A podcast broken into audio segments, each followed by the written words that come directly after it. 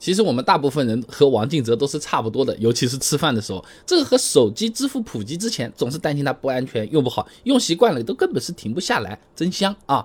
哎，有些配置看起来就是不合理嘛，奇奇怪怪这种东西，真的用过之后啊，哎。一百八十度大转弯离不开的配置也是存在啊。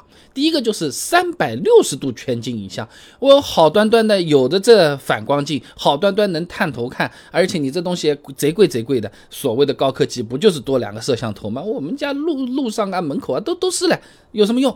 而且你看我后视镜一瞄。单手扶着方向盘，一个手往边上这么一靠，是不是？哦，倒过去了，这才叫老司机多帅，交个女朋友都更容易，是不是？哎，这个东西怎么说啊？其实真正的老司机还是有很大一部分是倾向于接受三百六十度全景影像这种辅助配置的。我自己也挺喜欢的啊，所以人家很奇怪，看我倒车的时候怎么老低头在看屏幕，不看反光镜啊？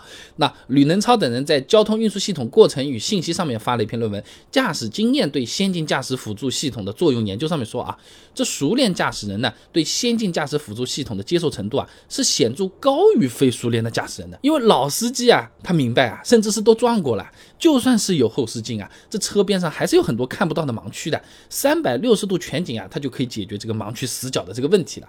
重庆交通大学呃曾俊岩有篇硕士论文《汽车盲区监测系统测试与评价方法研究》上面说啊，这驾驶员视野呢受到车身支柱和车窗的遮挡，大概存在六十度的盲区，而驾驶过程中百分之八十以上的信息呢，基本上还真的就是靠我们的眼睛视觉来获取的。简单讲啊，车身周围盲区很大，装了三百六十度全景之后呢，依靠视觉能够得到的信息量完全不一样了啊！就好像你去什么打个王者荣耀，今天他说出了一个很厉害的那个辅助软件，你花大价钱买的，躲在草丛里那个人，你竟然看得到他在干嘛了，好不一样，对不对啊？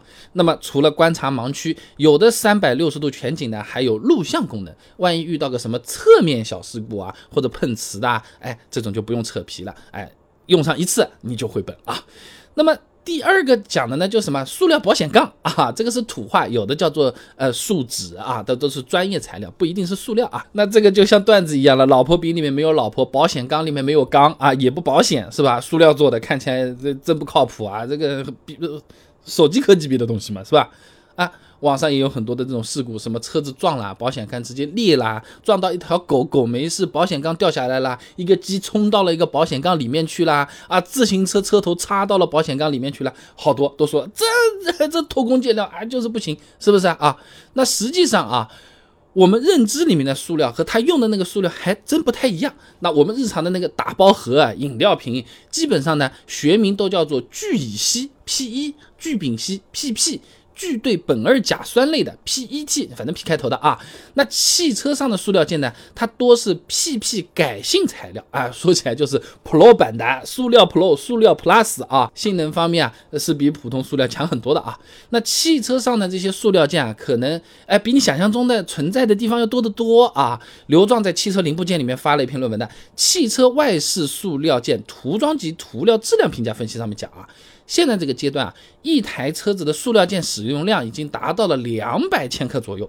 哎，这个是因为塑料它能够减重，可以减少一些油耗。另外呢，用在保险杠上面，你刮掉漆啊，也不用担心它会生锈。简单的讲就是，你除非就是心疼或者嫌它难看，不然你放在那边它不会锈不会坏，不管都可以。哎，它维修成本也低，对吧？那么除了耐久性好，之所以选塑料保险杠，哎，是因为它耐撞性比较好啊。啊，哎，我有个朋友曾经也觉得是塑料保险杠，你是偷工减料，你是不是？你你这个你钢条多好啊！直到他追尾了一辆奔驰，下车之后看都没什么痕迹，才发现塑料保险杠它也有它香的部分啊。那。轻微碰撞的时候呢，塑料是可以起到一定的缓冲作用的。就好比你这个鸡蛋掉在地上，咵嚓，是不是就壳开了、碎掉了？乒乓球掉在地上，是不是还能弹起来？那就这种感觉，对吧？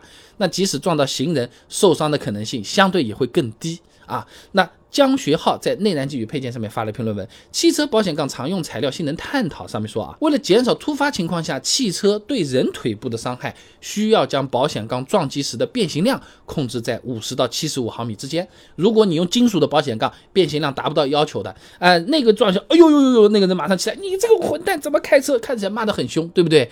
你如果是金属保险杠，哐撞一下，他站在地上。什么话都没说，反应也没有了。你你怕不怕嘛？那那其实是这么个事儿啊。他是不骂你嘞，反应都没嘞啊。那第三个是我们老生常谈的日行灯啊。那我之前视频里面讲过，日间行车灯到底是不是智商税里面啊？呃。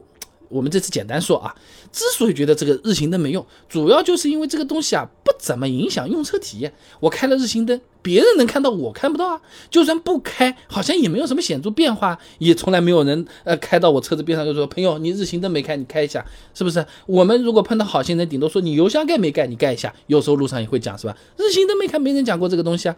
就是大白天开个手电筒，这太阳能手电筒，这不是浪费电吗？是吧？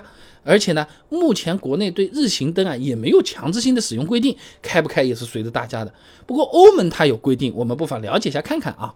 所有的那个新车、各类新的货车和公共汽车，啊，都必须安装日行灯。荷兰交通部呢调查出来啊，白天开着车灯开车，严重交通事故的几率啊。降低了百分之五到百分之十二，所以从实际的统计来看，还真的是有用的。虽然我们没什么感觉啊，那日行灯的作用呢，就和楼顶上啊，你看高的那种楼。抓抓一闪一闪的小红灯，哎，这个东西是干什么用的？这个是为了好看吗？好看的话，为什么所有的大楼都是亮红灯，没有五颜六色灯？它这个学名叫做航空障碍灯，它是防止飞机的不小心撞到这个东西的啊。我们的日行灯也有类似的警示作用啊。再一个呢，就是我们遇到雾霾天啊、雨雪天啊，啊，我们自己也许感觉视线不错，但实际对面的车子啊、侧后方的车子啊，哎。开了日行灯和没开，他注意到我们自己这台车子的这个能力或者说是可见度差别还是挺大的。他们安全不就是我们安全嘛，对吧？所以总的来说，三百六十度全景影像、塑料保险杠、日间行车灯，它其实还真的是实用配置。呃，之所以被当做一个笑话在大家聊天，一方面是娱乐和开心，另一方面有可能认知上面大家的不同，哎，也是存在的啊。